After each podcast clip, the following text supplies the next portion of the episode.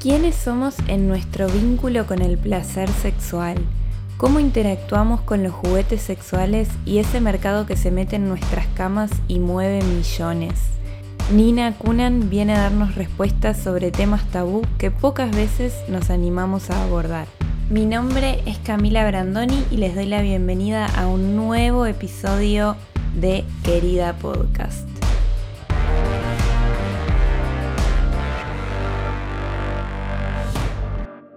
Hola Nina, bienvenida a este nuevo episodio de Querida Podcast. Hola Cami, ¿cómo estás? Muy bien, ¿vos? Bárbara, Bárbara, que me ha llegado la hora de estar en este espacio, así que gracias te ha llegado la hora, ya sabías que te iba a llegar. Eh, creo que luego fantasía un poco, mira. Un poco. Muy bien, es verdad, llegó la hora, un es un Viernes Santo que estamos grabando esto, lo dijimos antes de, empezar a grabar. Em, me encanta estar grabando esto en un Viernes Santo y creo que a vos Sí, no es casualidad. Nada es casualidad. es casualidad. Bien, les quiero contar un poco de Nina. Nina es artista visual, es licenciada y profesora en artes, igual que esta humilde servidora por la Universidad de Buenos Aires. De hecho, nosotras nos conocimos en la escuela secundaria, pero nos hicimos muy amigas ya con la cursada de la carrera en la universidad. Tuvimos esa suerte de volver a encontrarnos después de, la secundaria, que nos cambió mucho la amistad, ¿no? Como que tal vez si no, no hubiésemos sido amigas. No, sí, totalmente. Eh, fue un placer volver a encontrarnos en la facultad, porque además, viste que la UBA es como un poco abrumador y fue como tener a alguien Total. de tu pasado y de repente volver a reencontrarte de esa forma. Total. Sí, porque éramos como muy buena onda en la secundaria, pero no éramos como del mismo grupo intenso. No éramos íntimas. No éramos íntimas como lo somos ahora. Exacto pero todo llega. Y, atravesar toda esa carrera juntas, la verdad, eh, que si no te une, no sé qué hace. Juan solo te puede o unir o destruir, o como te divorcia de la gente o te, te lleva al matrimonio. Sí, para siempre. Para siempre. Pero bueno, Nina, además de ser licenciada y profesora en artes, es también artista visual se formó en pintura y dibujo con Eduardo Estupía en la Universidad Torcuato Di Tella de Buenos Aires. Se formó también con Alfredo Londaibere y Bárbara Lowe. Y se formó en el Centro de Investigaciones Artísticas de Buenos Aires. Eh, ganó becas de intercambio, beca de cultura, estuvo en Turín, Italia, y la beca creación del Fondo Nacional de las Artes, y estuvo en Madrid, de hecho, haciendo una residencia. Y estudió costura, tapicería. Estudiaste también algo de metales, ¿no? Bueno, hice muchas cosas, eh, pero en Madrid, de hecho en Madrid em, eh, aprendí a, soldar. Eso. Metales, sí. Me acuerdo. Aprendiste a soldar metales. Mucho oficio. O sea, no sé si los puedo nombrar todos, pero todos de un poquito. Bueno, es así el arte, ¿no? Como que te hace aprender un poquito de todo. Exacto. Y el año pasado abrió su sexy shop arrepentida, o sea, en el 2020, en pleno año pandémico. Yo quiero decir que igualmente antes de que abrieras tu sexy shop arrepentida, y ahora vamos a hacer un poco el link, em, todo lo que vos estabas haciendo en Italia, en Turín, me acuerdo mucho de tus obras ahí, ya eran de un nivel de lo erótico, ¿no? Y casi lo pornográfico Eh, y el juego también con eso, con, el placer, con qué genera placer, con las distintas texturas. Ya estabas explorando como artista todo eso antes de llegar a Arrepentida. Eh, sí, tal cual. Fue como un devenir de un mismo universo que claramente ya me interesaba, hmm. ¿no? Pero ya, ya vamos a eso.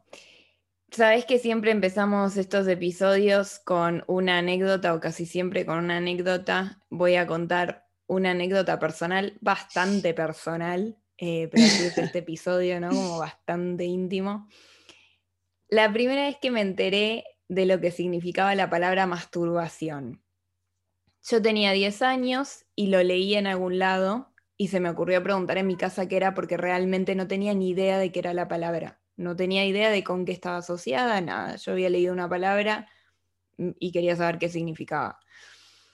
Además de vivir un momento extremadamente raro por la incomodidad con la que me respondieron, ante mis siguientes preguntas, porque como ya vos muy bien sabes, esto de hacer muchas preguntas viene de fábrica conmigo, me contestaron que las chicas no hacían eso, que solo era una cosa que hacían los varones.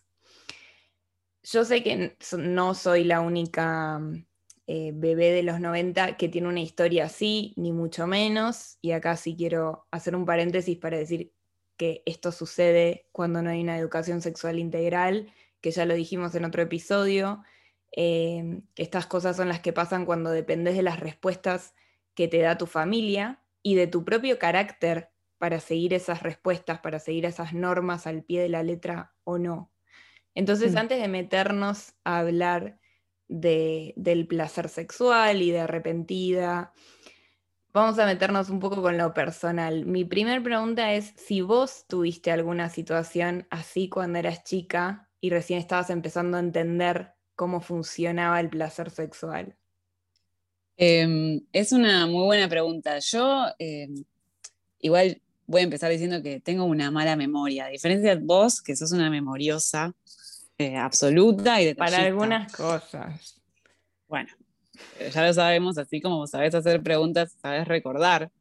Mm. Eh, yo eh, creo que, no sé si es una cuestión de mi inconsciente que reprime muchísimo y me cuesta acordarme de tanta, tanto detalle. Sí me acuerdo que lo hacía, sí me acuerdo que lo hacía, lo hacía bastante temprano y que no sabía qué era, pero sabía que no podía hablar sobre eso. Mm. Sí que me acuerdo yo me, encerraba en el baño, voy a ir a algo muy tabú, ¿no? Pero yo me acuerdo que yo me encerraba en el baño y me he metido cosas que la verdad no sé cómo no me agarré una infección en ese momento. Claro, es que no sabías lo que estabas haciendo. No sabía lo que estaba haciendo, pero eso, encerrarse en el baño, hmm. eh, de una forma como esto lo tengo que resolver sola y sé que nadie puede encontrarme en esta situación y ponerle la traba, eh, era algo imprescindible para que yo siga haciendo eso y o siga investigando sobre qué era lo que estaba sucediendo. Y me acuerdo que yo, a mí ni siquiera me, yo ni siquiera había menstruado todavía. Hmm. Eh, es como, me parece que es algo que es un estadio que se da bastante antes y yo siempre tuve mucha ansiedad por crecer y por ser más grande. y creo, creía que era una forma de, de, poder crecer más rápido, sobre todo porque a mí, de hecho, me vino muy tarde. Me vino cuando tenía 15 años eh, y necesitaba eh, menstruar para poder eh, finalmente entender qué era eso que yo hacía o convertirme en una mujer pensando de que todo se iba a resolver mágicamente la masturbación y la, menstruación y el crecimiento como si fuera parte de una misma de un mismo ciclo que de repente se abriera y se resolviera solo. ¿Y quién diría que en realidad ahí empiezan todas las represiones y todos los problemas, ¿no?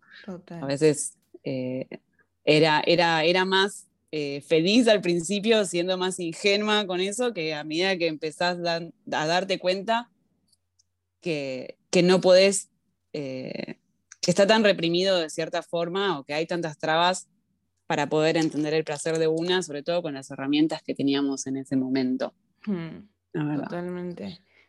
por las dudas quiero hacer un paréntesis.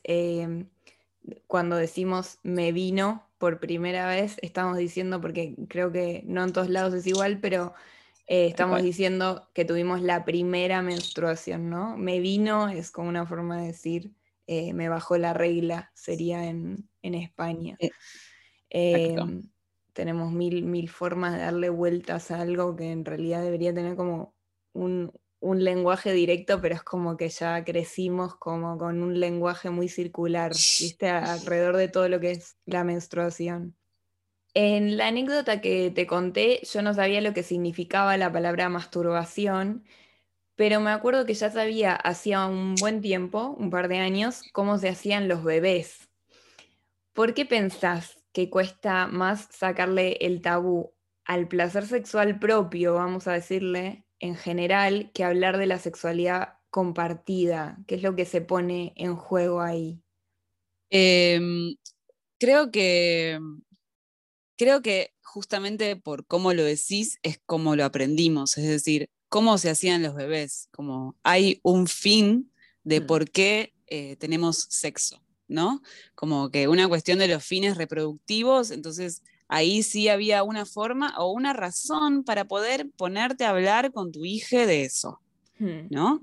Y no por una cuestión de placer sexual, o sea, a mí por lo menos cuando me lo explicaron, jamás me lo explicaron como que era algo que se hacía por placer, sino algo que se hacía cuando, cuando se, se busca un bebé o buscas una hermanita, lo que sea, ¿no? Pero no te hablaban, o por lo menos a mí nunca me hablaron de placer compartido y ni hablar de que placer compartido, y hablamos explícitamente compartidos, donde las dos partes eh, tengan sus necesidades y sus deseos puestos eh, en la cama, satisfechos, eh, o simplemente como si fuera algo a lo que hay que prestarle atención.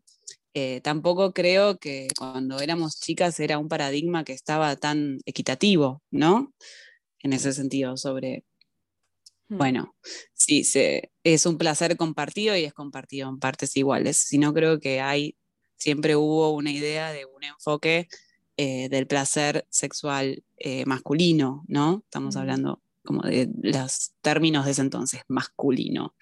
Hmm. Eh, entonces, creo que hablar de placer propio y placer compartido fue algo que por lo menos para mí siempre estuvo como relegado eh, en algún punto en un, en un segundo lugar. Y el placer propio eh, se habla menos, eh, no sé, creo que también tiene que ver con, con que da vergüenza hacerse cargo completamente de eso, ¿no? Hacerse cargo de que es algo de lo que una sola persona, vos mismes te estás haciendo cargo de eso y de esa intimidad y estás buscando eso para vos y no tenés con quién compartir esa responsabilidad de lo que estás haciendo o esa necesidad de lo que estás haciendo. No hay cómplices, digamos. Hmm. Es una intimidad totalmente propia. No hay ningún eh, otro fin más que el placer, porque la masturbación realmente, más allá de que tiene muchas otras funciones o eh, tiene otros eh, beneficios, eh, no, no lo haces para ninguna otra cosa que para vos mismo. Y eso es como algo que, que Es creo que asusta a veces. Es verdad, y no me había, no había pensado nunca qué manía esto de explicar eh, las primeras veces, por lo menos a nuestra generación, lo que es tener relaciones sexuales de la mano siempre de la reproducción, ¿no? De la mano Claro. siempre de cómo se hacen los bebés. O sea, si esa pregunta no estuviera o no hubiese estado por lo menos en ese momento, espero que ahora sea distinto, creo que no, no nos enterábamos hasta, hasta estar en el momento de estar haciéndolo, ¿no? Sí, de que, ah, sí, que cogemos. Claro, que es un- Cogemos por coger. Exacto, y que es un poco lo que nos pasó eh, con esta sexualidad propia. Claro, no nos, muchas veces nos enterábamos más tarde de lo que era de- de- del momento de, de estar haciéndolo. Tal cual. de, empezar a hacerlo, ¿no? Era como, porque nadie te, te lo explicaba. Em, ¿Sabés qué? Me acordé haciendo este episodio, pensándolo, que cuando tenía 12 años nos fuimos de viaje de egresados eh, de séptimo grado. En Argentina es cuando terminas la escuela primaria y vas a pasar a la escuela secundaria.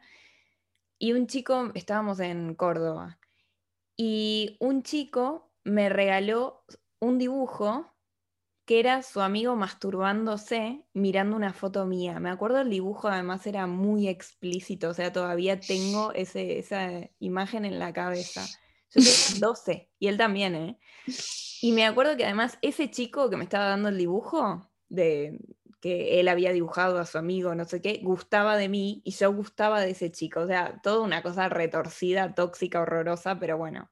A mí el regalo no me sorprendió, si bien me impactó un poco el dibujo en sí, porque ya me habían dicho todo el viaje que ese chico, ese amigo de este chico, hacía eso todos los días, que todos los días se encerraba en el baño, se masturbaba mirando una foto mía, que no me acuerdo ni por qué la tenía.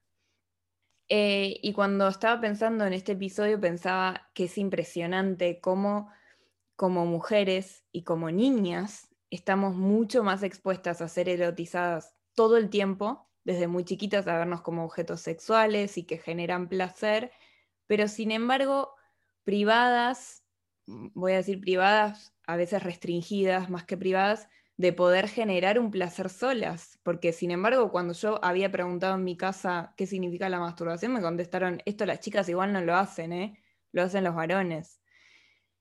¿Te parece que el hecho de que esté de alguna forma feminizado el mercado de los juguetes sexuales, ahora igual te pregunto si es realmente así, pero a mí me encanta pensarlo como una sexualidad asistida, ¿no? Este mercado.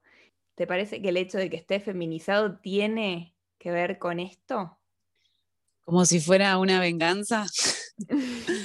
Exacto. De, una venganza de, como si fuera una, una, venganza de estar en un lugar pasivo y ser realmente eh, las consumidoras activas de los juguetes sexuales. Total. Puede ser, puede ser. O sea, creo que eh, creo que es una deuda tan grande eh, la que tienen las mujeres y las disidencias sexuales con la, con la sexualidad y con la, con la cuestión de poder hacerlo público, hablar de eso y de ponernos como sujetos activos de placer, hmm. que capaz es tan urgente esa deuda que en tan poco tiempo eh, las mujeres pueden ser pueden ser, eh, digamos, el mercado que más consume eso.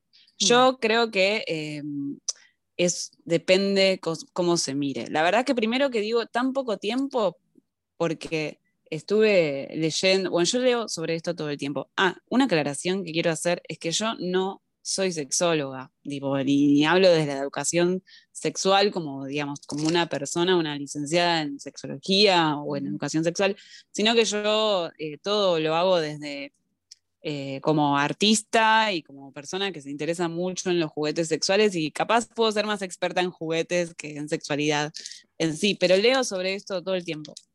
Y estaba leyendo que, de hecho, la anatomía completa del clítoris que ha tenido una historia totalmente de supresión, em, no se descubre totalmente hasta el 98. Estamos hablando de 1998, que recién ahí en los libros de anatomía se empieza a descubrir cuánto mide el clítoris, cuántas terminaciones nerviosas tiene eh, y, digamos, cómo se compone realmente, ¿no? Estamos hablando de hace 20 años nada más. Entonces, en esos 20 años, eh, es que la, industria del juguete sexual empieza a tener mucha más variedad. Y respecto sobre si está feminizado, creo que depende cómo se mire. Creo que hay, se van construyendo eh, ciertas nociones de que el dildo es para, eh, es para penetración vaginal, que el vibrador es para el clítoris, cuando en realidad los juguetes son mucho más versátiles de los que de lo, que, de lo que a veces están destinados. Yo creo que es una cuestión de marketing. Tengo algunos juguetes, yo le hago un renaming, o sea, renombro todo lo que muchas veces lo que vendo, porque muchas veces los packagings o las cosas dicen placer para ella, o esto está diseñado para él, ¿no? Cuando estamos, cuando en realidad hay que, cuando estamos hablando de sexualidad y de placer sexual, hay una diversidad muy amplia y imposible de definir. Mm. Eh, en términos marketineros puede ser que funcione más decir que esto es para una mujer, pero la verdad es que estamos hablando de penetración, puede ser vaginal, puede ser anal, estamos hablando de vibración, bueno, en cualquier lugar donde haya terminaciones nerviosas, pezones, cuello, clítoris, mm. ano, lo que sea. Eh, entonces, todos los juguetes creo que es una cuestión de información de la diversidad de formas que pueden usarse, de quiénes lo tienen que usar, de esta noción de que capaz las mujeres tenemos menos miedo a usarlos porque nos sirve, porque hemos entendido que nos sirven los juguetes, que son herramientas, que no son más que herramientas para ayudarnos a investigarnos, a conocernos, esta deuda de que hemos suprimido el placer tanto que tenemos que investigarnos mucho más capaz nuestra generación, ¿no? Más de grande, y ni hablar de generaciones anteriores, de personas que ni siquiera conocen su cuerpo. Em, Yo realmente empecé a usar juguetes sexuales porque yo he sentido muchas trabas en mi vida sexualmente también. Y como que tampoco es tan mal poner eso sobre la mesa y sacarle el tabú eso. Yo he fingido orgasmos. Yo, tipo, he tenido momentos en donde no, lo, no, no sabía si estaba acabando o no. A mí los, eh, los mm. juguetes me han dado un panorama y una ayuda y un autoconocimiento que realmente fue eh, una forma, un medio mediante el cual una puede ampliar y conocerse y explorar sus, su, propio, su propio cuerpo. Entonces es importante no, no tenerle miedo y saber que estas cosas pasan y saber que hay medios e información y cosas ahí para, para destrabar esas situaciones, ¿entendés? No es que es una solución mágica, pero sí es una gran herramienta.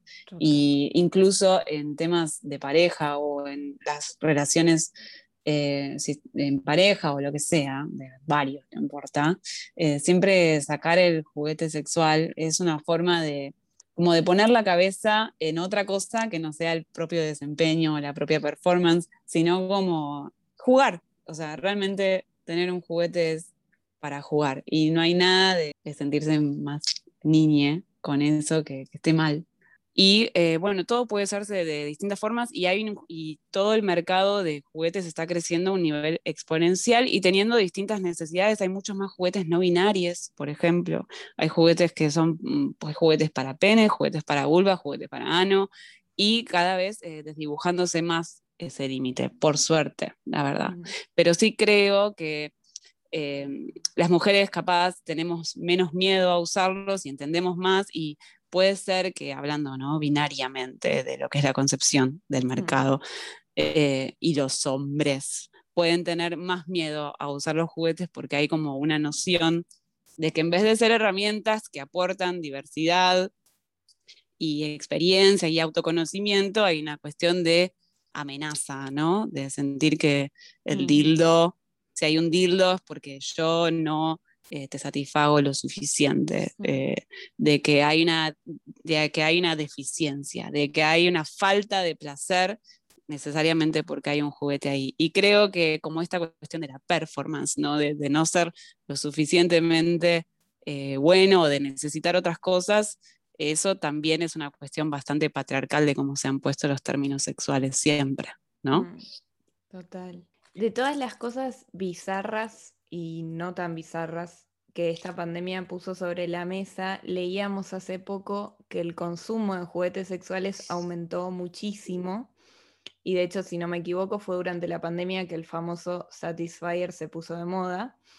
Y fue durante la pandemia que Arrepentida, con tu curaduría de juguetes para el placer, también se fue convirtiendo en un hit. ¿Qué pasó que se desató esta necesidad? Em, creo que la pandemia nos obligó de entrada a aprender a estar con nosotros mismos. Y creo que mm, eh, ya sea por las buenas o por, o por las malas, eso es necesariamente un tiempo de autoconocimiento que ya no podemos delegar esa necesidad de placer sexual necesariamente en el otro y que la masturbación parecía, o al menos en ese momento donde el encierro y el aislamiento estaba empezando eh, como, en realidad si lo pensás, es el sexo más seguro que podés tener. Mm. ¿No?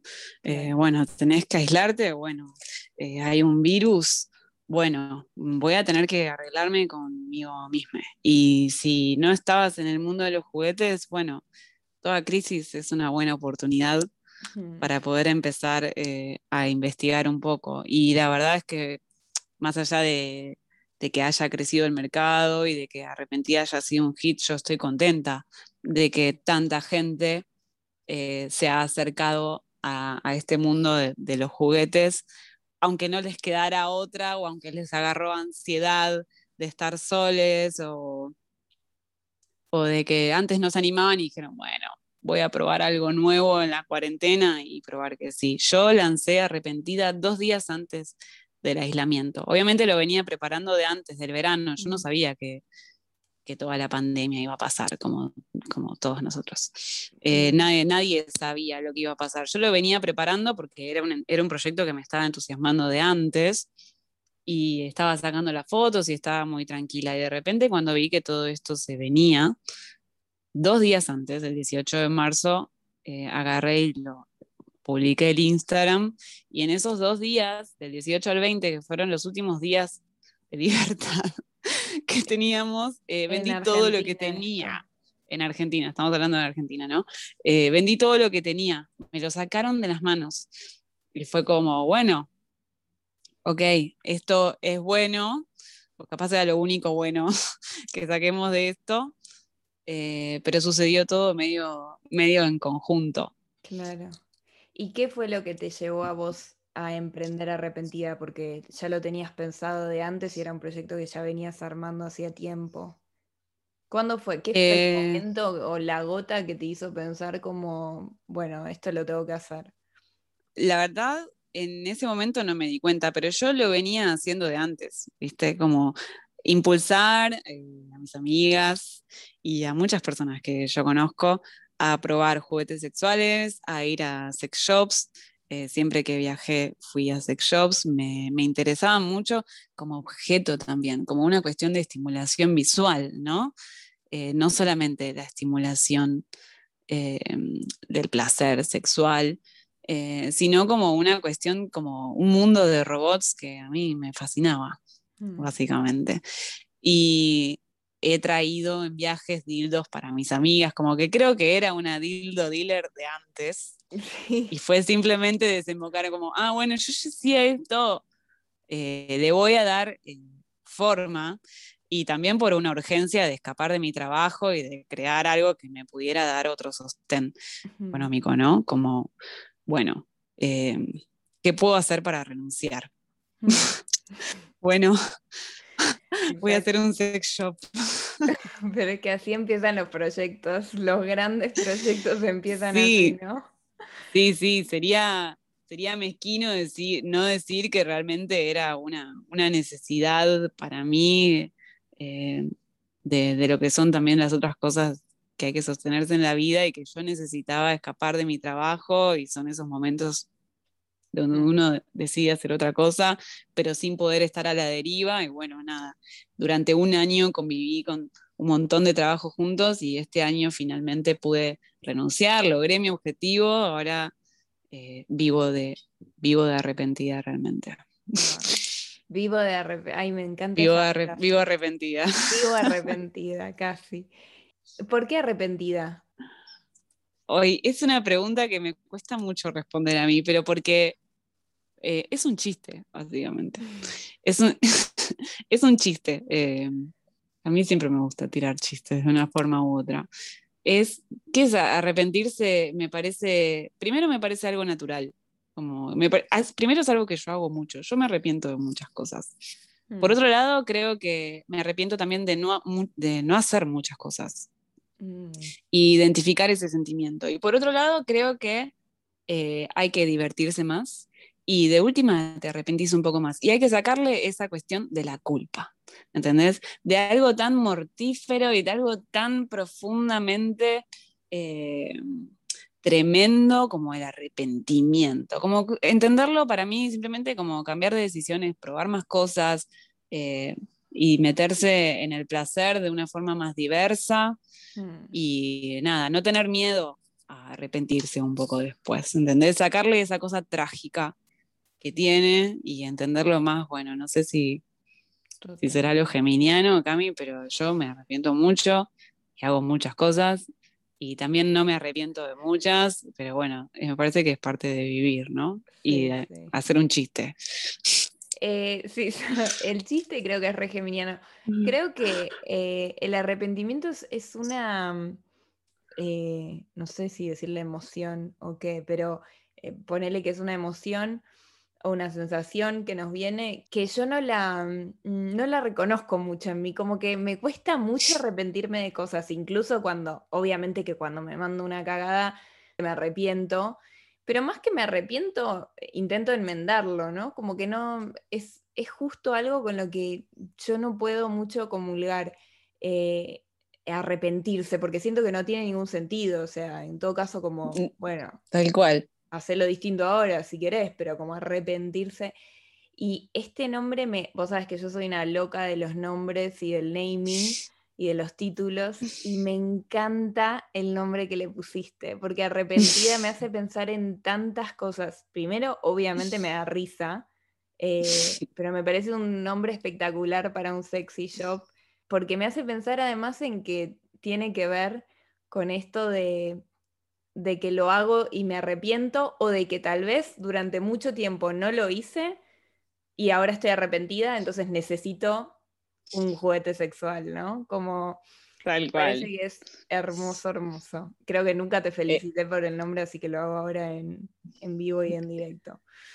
Gracias. Sí, creo que, creo que definitivamente es mejor eh, arrepentirse de hacer las cosas que arrepentirse de no hacerlas. Total. Y mm, aprender a reírse un poco de eso y vivir menos trágicamente, ¿no?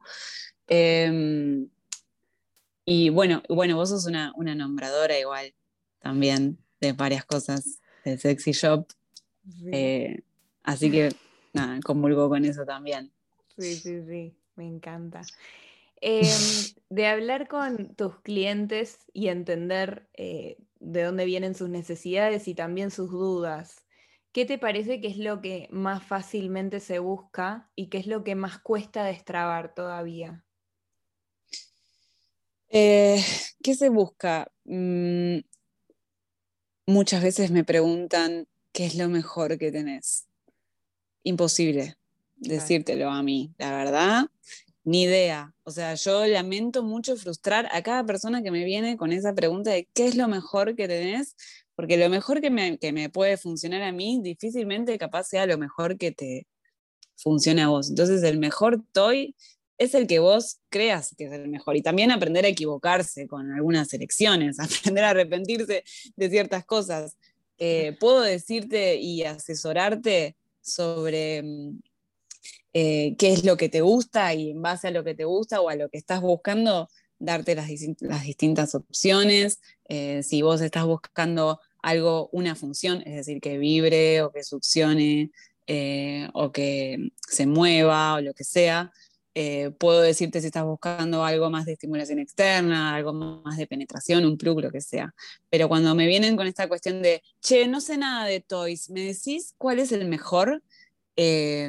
Me viene mucho con eso y siempre tengo que dar como todo el speech de como tu placer es tuyo y yo no puedo saber exactamente qué es lo que te gusta. Yo te puedo decir y asesorar, pero no, hay que entender eh, que la, eh, la sexualidad es un abanico de posibilidades muy grande y que la única forma de poder yo saber qué te gusta y, y esto lo llevo a la situación de cualquier relación que tengas con otra persona o en un momento que estés cogiendo con otra persona, eh, qué es lo que te gusta, qué es lo que no te gusta, la comunicación es clave. Mm, Porque las sorpresas y adivinar, viste, a veces te puede salir bien, pero muchas veces puede salir mal. Y es hora de empezar a decir qué nos gusta en mm. base a eso. Entonces creo que lo más eh, difícil es, sacar esa noción, ¿no? De que hay algo que es lo mejor o que hay algo que me va a salvar la vida. Eh, o bueno, tipo, no quiero invertir tanto, pero saber que te puedes equivocar en el juguete que primero elegiste, saber que puedes comprarte otro, saber que es un proceso conocerse y saber lo que uno, que uno gusta. Y después hay otro mito bastante que me, me han preguntado de, de si se va a perder la sensibilidad, de si, si usan muchos juguetes em, se va a perder la sensibilidad de, del clítoris o pene o de lo que sea. Eh, esa noción está mucho más viva de lo que parece. Em, y nada, voy a aprovechar este espacio para decir que eso no pasa y que sí puede ser que abuses mucho de tu dildo, pero eh, es, como, es como cuando se te queda dormido el brazo, digamos, después vuelve, está todo bien. No hay ningún daño permanente que vos le puedas hacer a tu cuerpo. Si estás muy acostumbrada al dildo, deja de usarlas un par de semanas y ya está. Claro. La gente le tiene miedo a los juguetes, de cierta forma. Claro, todavía. Em, ¿Cuáles son los desafíos personales que se te presentan a vos eh, a la hora de llevar adelante arrepentida, a vos misma? Em, la verdad, el, desafío más grande es poder hacer todo lo que tengo ganas de hacer, todas las ideas que tengo para este emprendimiento. Me encantaría, pero soy una sola persona por ahora y no puedo, no puedo lograr llegar a todos los lugares donde quiero llegar. Me encantaría que Arrepentida fuera, tuviera posteos de información de ESI, invitar a gente eh, hacer posteos entrevistas. Creo que hay mucha información errónea con respecto a los juguetes, creo que hay muchas cosas eh, que no se saben, desde los materiales hasta cómo cuidarlos, hasta cuestiones de sexualidad más amplias. Y es un desafío poder llegar a abarcar toda la información incompleta que hay sobre sexualidad y sobre juguetes eh, bueno, voy a hablar localmente, acá, en Argentina, en Buenos Aires, pero también obviamente en la Internet, porque yo me informo de eso todo el tiempo, pero alguien que no, que no sabe mucho, realmente hay como mucho, eh, todo se resuelve con información, realmente. Entonces creo que el desafío más grande es ese, saber que es un emprendimiento que llevo sola por ahora y que nada, no me da, no me da abasto todo lo que quisiera hacer. Hmm.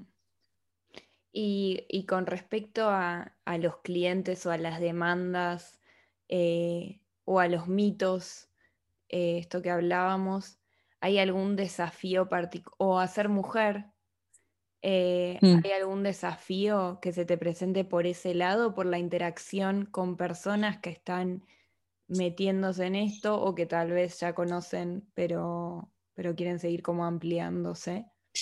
Realmente por el momento no, no tuve, o sea, creo que tengo como que una siempre refleja más o menos o proyecta donde es una. Y realmente los clientes que, tengo eh, son una gente que está dispuesta eh, a escuchar en general.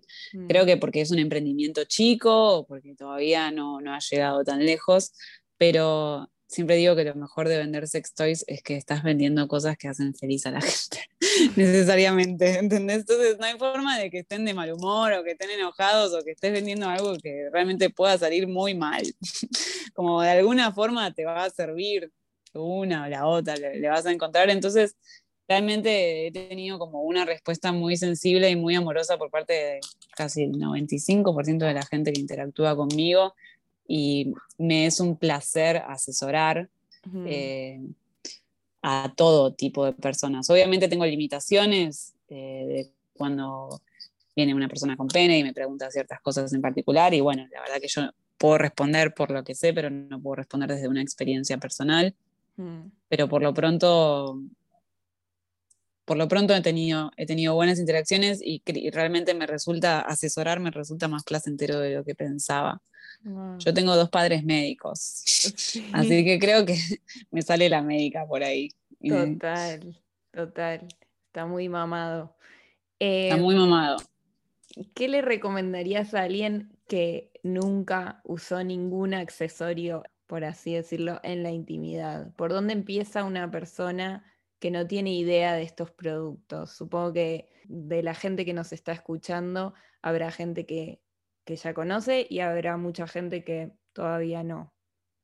¿Qué, le dirías a alguien que, está ahí como asomando la cabeza? Eh, les diría que mm, miren todo tipo de juguetes que hay. Realmente como está les diría primero que busquen un lugar de confianza que venda juguetes seguros y de materiales que sean confiables, porque está lleno de una industria de mercado de juguetes sexuales que eh, tienen materiales tóxicos o que está hecho así nomás.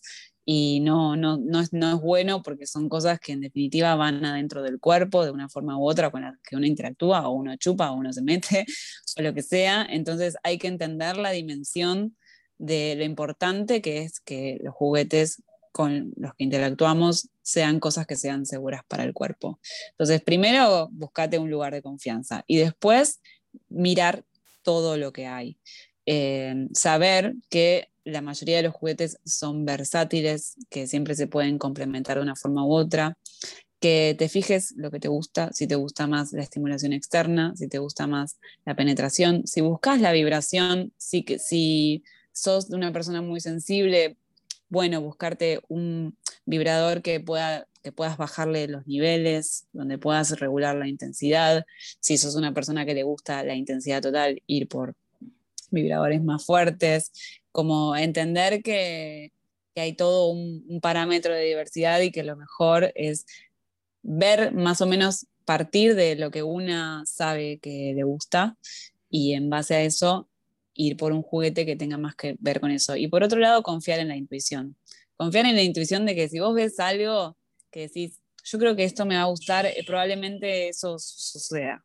Mm. Eh, Total. Es, es como una cosa que también es visual y que la intuición de lo que una sabe lo que le gusta es como, no sé, es como saber qué comer, como el animal sabe lo que come, mm. no come cosas que le hacen mal en general, bueno, sabe lo que necesita, bueno, vos también, y en cierta forma, bueno, más allá de que puedas pedir información o no, hay que confiar en la intuición. Claro. ¿Cómo te viene igual el ala de, de artista visual con esta respuesta? Pero, pero es cierto, porque los juguetes sexuales son muy estéticos también eh, y venden mucho por los ojos, ¿no? Porque es algo que como no se puede, es un producto que como no se puede probar, se tiene que vender un poco por los ojos. Sí, total. Obviamente que a mí me encantaría tener, bueno, mi, para, quienes para quienes escuchan, mi sexy shop es online. A mí me encantaría tener un lugar físico eventualmente en el futuro donde una pueda sentir las vibraciones y eso, porque también eh, las texturas, las sensaciones, la vibración y el movimiento también son eh, información que una tiene tocándolos o sintiéndolos mm. que, que, aporta a, esta intuición de uno sabe si esto me va a gustar o no me va a gustar. Mm. Pero eh, lo visual es muy importante y eh, creo que da mucha más información de la que parece.